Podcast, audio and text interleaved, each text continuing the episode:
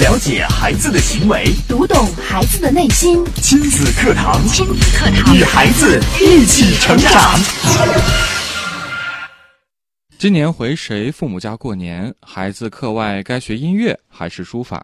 今天晚上吃面条还是吃米饭？面对家庭中的大事小情，听谁的总是让人犯难，一言不合就会引起不必要的争吵。那么？怎样才能让另一半多听自己的，成为家里说了算的掌权老大呢？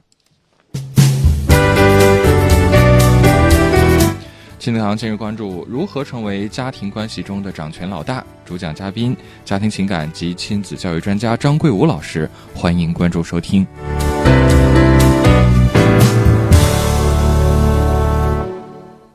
我是主持人袁明阳，有请张老师。张老师，你好。哎，主持人好，大家好。嗯，今天张老师要跟大家来聊的这个话题很有意思，如何成为家庭关系中的掌权老大，谁说了算的问题。是，相信很受用。嗯，这个问题怎么说呢？我估计每一个结过婚的人可能都会有这方面的考虑，到底家里边谁说了算，大事小情哈。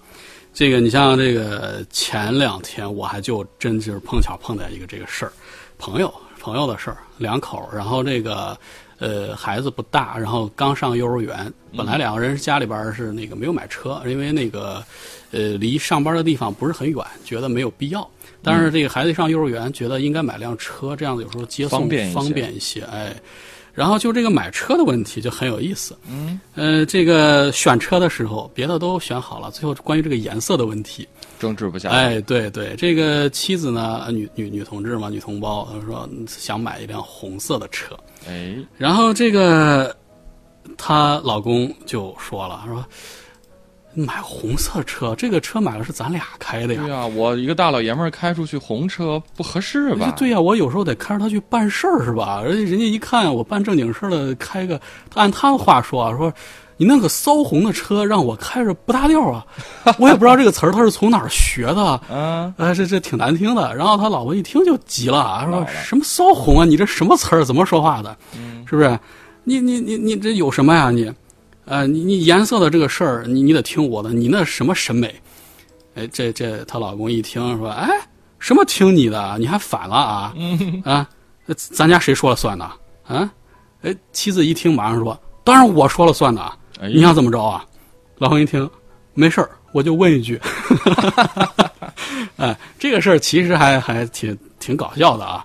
呃，这个对他们两个这个关系没有太大的影响，因为这个老公比较幽默，哎，他化解了一些东西。呃，但是更多的时候啊，咱们说这个生活中啊，其实家里边听谁的，因为这个听谁的，谁说了算的这问题，引出了一些争端。嗯，呃，包括他。背后的原因可能就不像咱们刚才说的这这两位这么可爱了。嗯，哎，有时候还挺严肃的。对，嗯，像我过去就是这有一对夫妻，他们是因为什么这个事儿呢？就是两个人结婚之后呢，这个妻子她就觉得结了婚，家庭和家人是最重要的。哎，你你不能再像这个结婚之前一样，一下班儿。就和朋友出去聚会啊，喝酒啊，唱歌啊，是吧？哎，这个丈夫呢，他认为呢，我即即使结婚了，现在这个，呃，虽然家人家庭很重要，但是呢，我也需要社交生活呀，我也需要保持这个朋友之间的交往，我总不能说一结婚，然后就和我以前的这些朋友还有一些关系就断断绝来往了，哎，这个，所以他下班之后呢，还是。有时候经常就是应酬啊，或者说同学或者朋友啊，以前的这些聚会啊什么的，这个结果有一次就两个人因为这个事情就有分歧，这结果有一次这个矛盾就爆发了。嗯，这个妻子晚上的时候，这个她丈夫就又出去喝酒，然后回来晚了，这回他妻子就把门锁了，把他锁在门外边。哎。半夜十二点左右的时候，给他锁到门外边，结果这个丈夫就在楼道里边，这可以说是苦苦哀求。你想，这半夜这个楼道里回声还挺大的，弄得整个楼都鸡犬不宁的，邻居都出来了。哎，反正是折腾了半天，最后是一再认错。哎呀，哎，好不容易是妻子把他门打开，让他进去了。进去了之后，呃，这事儿还没完，继续问：“你到底知道错了没有？”哎，这个丈夫他只好说：“哟，我错了，我错了，以后都听你的还不行？哎，下班我就回家了。”哎，所以这就是说，这个矛盾、这个争端，它最后激化了以后，就是其实生活中也挺常见的。是的，哎，但是它产生了两个问题，什么问题呢？嗯，一个是个问题，就是说，这个丈夫真的错了吗？还有一个问题就是，这位丈夫他真的会听妻子的，就像他保证的一样，我以后下班就回家，然后就不再出去呃去玩了，或者说是应酬聚会了吗？哎，这是两个问题。这事实上啊，你说夫妻两个人的，他们两个的观点，你说谁对谁错，其实都有一定的道理啊。对，哎，谈不上原则性的、原则性的一些什么错误。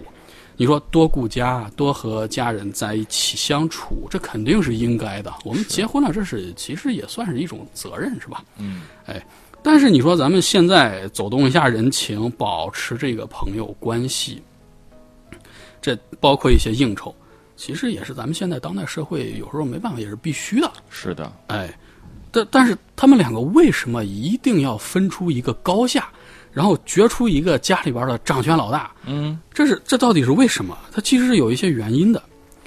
很多时候啊，你像这对夫妻，他们关于在这个家里边谁掌权，他的一个重要标准是什么？嗯，就是正确，谁对就应该听谁的，按他们的说法。但是事实上，咱们都知道，老话都说过啊，这个清官难断家务事。哎，多数的时候家里边的事儿啊，什么对呀错呀，都是其实都都说不清的。就像刚才咱们说那个例子一样，哎，那他们到底在争什么？其实两人都在强调一个观点，什么观点？我的世界观，我的价值体系是优于你的，哎，所以我包括我背后的教养环境、成长环境，我的圈子是比你更有价值的，哎，这个事儿其实很好理解啊。你像这个呃，刚才咱们说的这个这个例子里边的这这夫妻，她的丈夫当初的时候在争执、在争论的时候，他是这么说的：啊，你看我的那些朋友啊、同学呀、他不都是下了班以后，有时候有应酬，有时候有聚会，这多大点事儿啊？嗯，是不是都是这样的？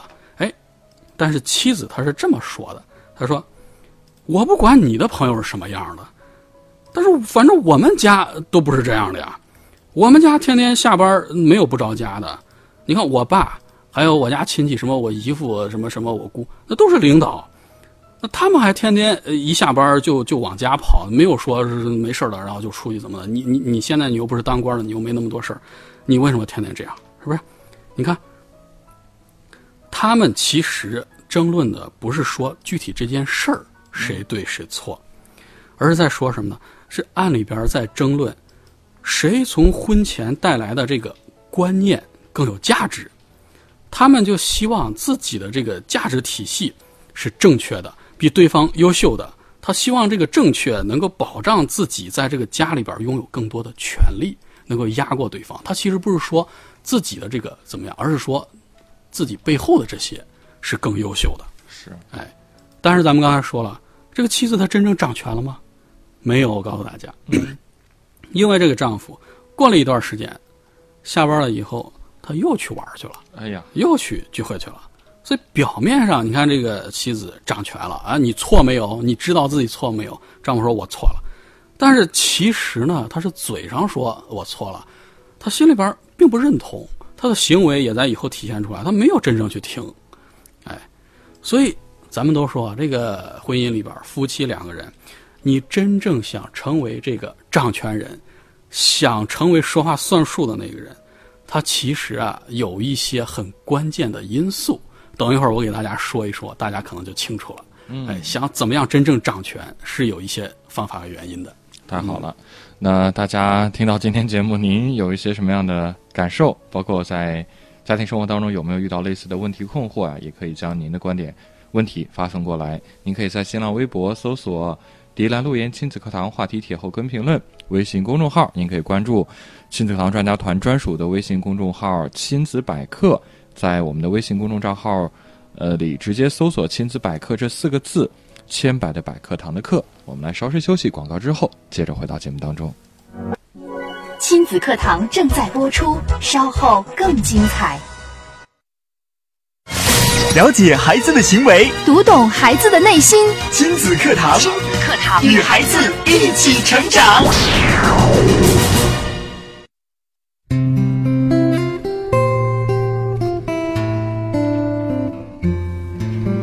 好，欢迎回到正在播出的亲子课堂节目。今天的亲子课堂为大家邀请到家庭情感与亲子教育专家张桂武老师带来的话题：如何成为家庭关系中的掌权老大？我们接着请张老师给我们来分享。呃，关于这个掌权老大，你看它关键的这个一个字儿就是权。嗯，哎，你必须实实际际的有权才行。哎，哎，所以说怎么样掌握这个权力是一个很关键的事儿。哎，关于这个权利，它它这个有一个关键的、很关键的因素是什么呢？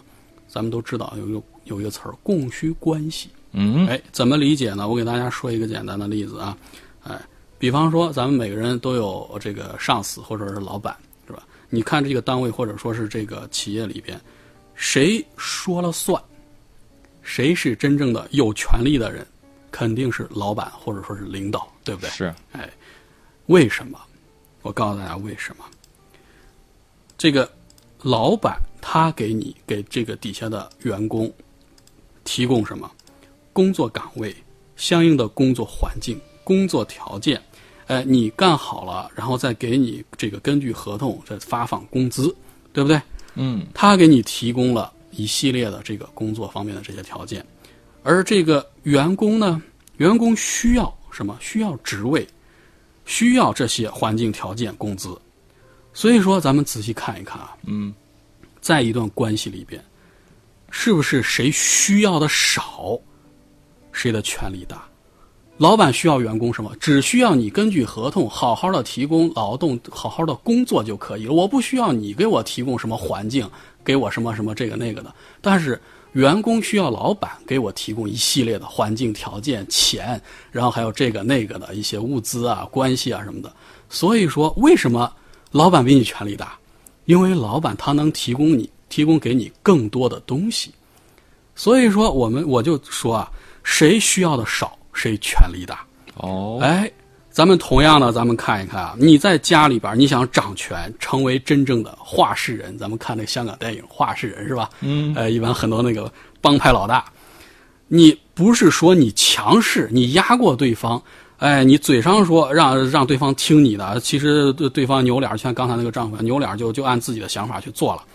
你你想成为这个掌权人，只有一个办法，怎么办？你就成你要成为那个能够主动的去付出，然后提供给对方更多需要的那个人。哎，什么意思呢？因为就是对方想要的，你能给的他越多，他就会越来越依恋你，同时他更加信任你。嗯，哎，这种依恋和信任带来什么效果？你比方说掏了问题的时候，就像刚才那个买车挑颜色的那，哎，如果说老婆问老公，你说买什么颜色好？老公一想，呃，如果说，呃，这个老婆以前就给他了很多的这个这个需求了，哎，他一想，老婆就挺懂我的呀。以前无论什么事儿，呃，包括我的一些想法，有时候不用我说，他都能考虑到。哎，这个时候你说什么颜色，其实那让老婆挑都可以了。有时候我没有必要去这种事儿，然后我再去具体的说什么。哎，所以你看，你提供了更多需求之后呢，有时候让对方对你产生了更多的依赖、更多的依恋、更多的信任。这个时候，很多事情其实就是都可以由对方交给你，然后来进行选择、来决定，就是你说了算。哎，你比方还说这个买车的事儿，这不是说那个什么老公就是说呃听你的就就算完事儿了。应该是怎么办？应该是这个老婆跟老公说：“哎呀，我跟你说啊，这个车的内饰是什么样的，它的油耗是怎么样的啊，它的什么什么什么一系列，说的是什么呢？说的这都是老公想要的，老公需要的这个车内饰啊，或者是油耗，或者是他考虑的那些东西是什么样？你把这些，就是说提供给老师老公的这些需求，你提前做好功课，然后说给他听，然后你最后再说。”哎呀，我觉得就是这个红色的颜色不错。哎，这个时候老公一想，哟，这个老婆为我考虑了这么多，他就是想要个红颜色而已，那我就听他算了。嗯，哎，这个事儿其实就不会再再出现那种，哎，你反了，这咱家谁说了算呢？这种问题了。哎，所以有人就说了，为什么要这么麻烦？你说这个一个事儿还非得好像是夫妻两个人还这么多弯弯绕绕？嗯，哎，咱们都听过《道德经》是吧？《道德经》里边有一句话，不知道大家还记不记得？注意没注意？嗯，欲取之，先予之。哎，嗯，你想向别人索取什么的时候，你得先给他一些东西。是，哎，这就是这个为什么要这么做。嗯，你明白对方的需要，你主动去付出。当你给的越多的时候，你在家里的权利就会越多。哎，而对方在听你话的同时啊，他还会更加的爱你。为什么？因为你懂他。哎，这个不知道大家看过《战国策》没有？《战国策》里边有一段这个关于豫让的故事。嗯这个故事我我就不说了，哎，但是这个故事产生了两句这个千古名言，很有名。第一句话就是“君以国事待我，我必国事报之”，哎，第二句就更有名。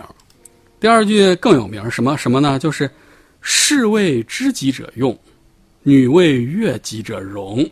哎，这一个小故事，但是它带带出这两句话很有意思。是，哎，这两句话是什么意思呢？其实就是说，对方懂我，满足了我的需求，那么我一定会以同样的态度来对待你，甚至给给你更多。是，你看，就像咱们照镜都照过镜子啊，照镜子的时候，你要是对镜子做出一个伸手要的动作，你看镜子里边那位肯定也是伸手向你要。对，哎，你要是拿个东西，像递给对方，镜子里也是给你一样东西，嗯就是这个道理。哎，就像照镜子一样，所以你想让对方听你的，如果你只是要求对方你得听我的，很很可能就是你表面上掌权了，但是你很强势，实际上你没有满足对方就是一种需求，特别是什么呢？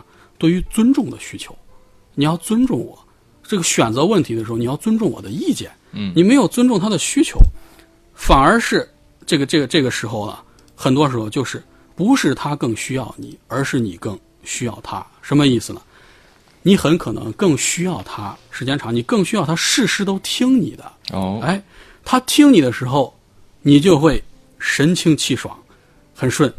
他要是一旦哪个事儿不听你的时候，你就会觉得很窝心、很窝火、很堵得慌。嗯，你仔细想想，这个时候是不是你的情绪在被对方牵着走？哦，他听你的，你就顺心；他不听你的，你就窝火。这个时候你，你真正掌权了吗？其实你是在被对方牵着鼻子走，哎，所以这个事儿怎么说呢？你看我，我有时候想就特别想说一下这个咱们男同胞啊，嗯，这个生活中相当部分的这个咱们这个男士啊，就特别喜欢和这个女方讲讲道理、讲理，哎，因为什么什么，所以什么什么，最终得出这个结论：老婆你要听我的呀，因为所以你要听我的。这什么跟什么呀？哎，这产生什么会一般会产生什么结果？女方说：“你说什么呀？我不听，我不听。”然后男方就会觉得你无情，你无耻，你无理取闹。哎，这没完没了了，这琼瑶式了，没完没了了。这其实在干嘛呀？什么科学道理？是因为所以，谁要是就我经常听见有人就是跟跟跟这这些咨询的人建议啊，你要怎么怎么样，这个你给他讲清楚什么。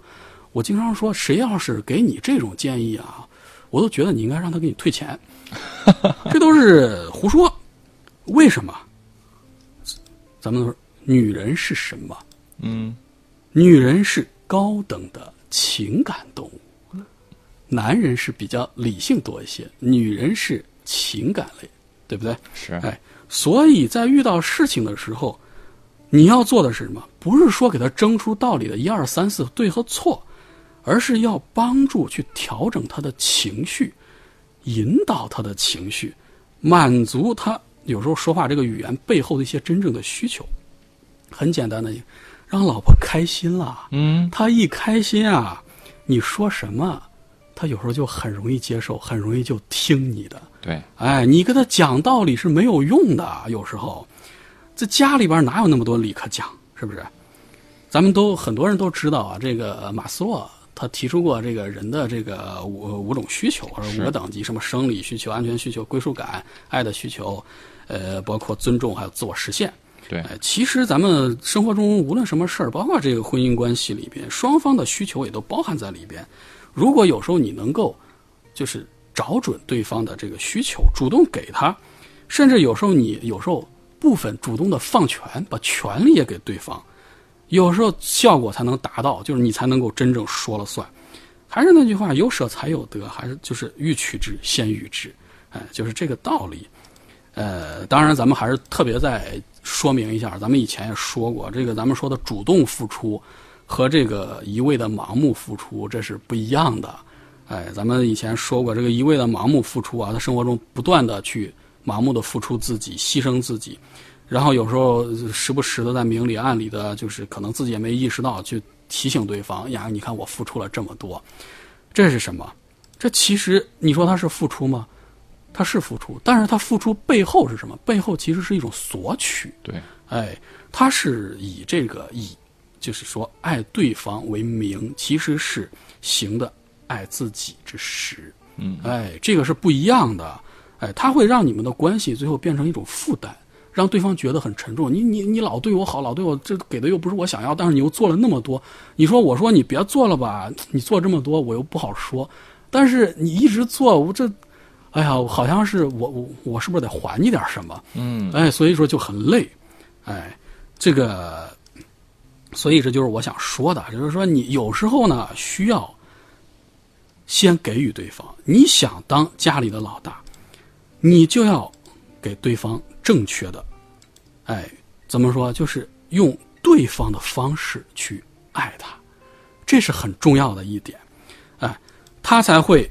最后就是事事听你的意见，因为你懂他，甚至你懂他就超过了他自己对自己的一种认识。嗯，这个时候他就会很看重你的意见，哎，你的意见在他心里边分量就会特别重，他就会特别愿意去听取。哎，呃，这就是我想说的。哎，但是就是说有一些怎么样取得。给予对方的一些正确的需要，其实有还有一些需要注意的地方，这个咱们可以接下来再慢慢说。嗯，哎，呃，你像这个呃，其实很重要的一点，就是说，怎么样去在夫妻关系中，在婚姻当中，怎么样去主动去应对消极情绪，这一点很重要。但是很多人不不懂怎么去做。哎，你像这个生活中很常见啊。我给大家说，就是，有有时候家里边的妻子或者老公，呃，工作工作上遇到不顺心的事情了，或者说是在单位里边，就是有一些人事上的勾心斗角啊，或者说那个哪个人这个看不惯啊，这种事情，很容易就单位里面没有办法说嘛，然后就回家了，可能会抱怨。是，哎，一般这个抱怨的时候，你像不知道明阳觉得这个，如果说是作为另外一方，会怎么样去回应？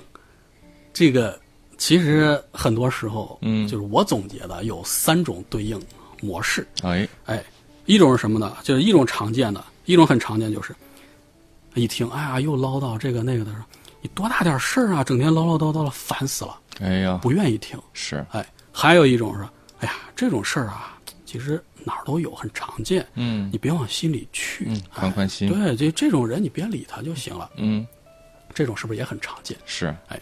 还有一种，一听，哎呦，老婆在抱怨，抱怨这个有人怎么怎么样了，或者单位里面的事儿怎么样？说，老婆，哎呀，你确实上班辛苦了。你说这这这么忙，然后还有这种事儿，哎，你说的确实是啊。这个工作的地方，呃，有有一个这样子玩心机的人啊，确实是让人不舒服。嗯，哎，这个你像我单位里边那个谁谁谁。他也是这样的，哎，我我也挺有时候挺挺挺不待见的，是吧？嗯嗯。哎，呃，这个今天这个事儿啊，我觉得你可以怎么怎么怎么做。嗯。哎，咱们看，这是第三种模式应对模式。哎，咱们说第一种就不说了。哎，第二种其实也很常见。嗯。咱们说，但是这种它是不是最好的一种应对方式呢？不是。嗯。为什么？第二种这种应对，这种这种人。哎，他也感受到对方有这种消极情绪了，他有情绪了，需要宣泄了，需要排解了，对不对？哎，他也想帮对方去消除这种负面的情绪，哎，但是他缺少了什么？他缺少了和对方的共情，缺少了对对方的理解。对方会觉得你、哎你是不是在敷衍我呀？哎，对对对，嗯他会觉得虽然你说的是对的，或者说你也是发自内心的想去帮他，但是在对方嗯但是你不懂我呀。哎，对了，你不懂我，感觉好像是你是在敷衍我一样。这个话，是，哎，所以说，哎，你应该是应该是怎么样去正确的给予对方的需求？就咱们都知道，抱怨背后其实都是有需求的。对，我们怎么样解决这个抱怨？怎么样不让对方抱怨？解决问题是要满足对方的需求。嗯，怎么样去正确满足需求？就像刚才说的，我给大家分析一下。呃第三种，说老婆辛苦了，这是在干什么？这是在咱们常说一个词儿接纳，接纳妻子今天的这种负面的状态。嗯首先接纳，然后说什么？你说的确实是，工作的地方 有个这样的人，确实不舒服，让人不舒服。这是在干什么？表达你对对方的理解，是不是？然后再说，我单位里边的谁谁谁也是类似的，我也有时候也挺不待见的。这是在干什么？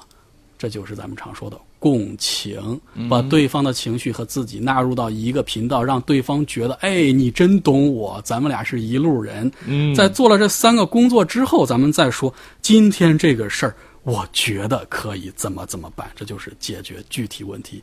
要有前三个步骤之后，咱们再谈怎么解决。这个时候，对方是不是觉得你好懂我呀？这个时候嗯你说的建议，我就是愿意接受的，我会听你的。对，这个时候哎就可以成为家庭关系中的这个掌权老大真正的掌权老大了，否则你一说对方我不听，你都不懂我，你说的都跟没说一样，嗯，他就不会听。就是跳过了前几个步骤，如果你直接给建议的话，可能也起不到这样的效果。对了，这个时候时间长了之后，你想，你总是能够让对方觉得你懂他，懂他之后又能给出他一些具体的建议。时间长了，这个老婆或者老公就会觉得，哎，我有什么事儿了，我听一听他的，他挺懂我的，他能给我一些正确的意见，所以他就会。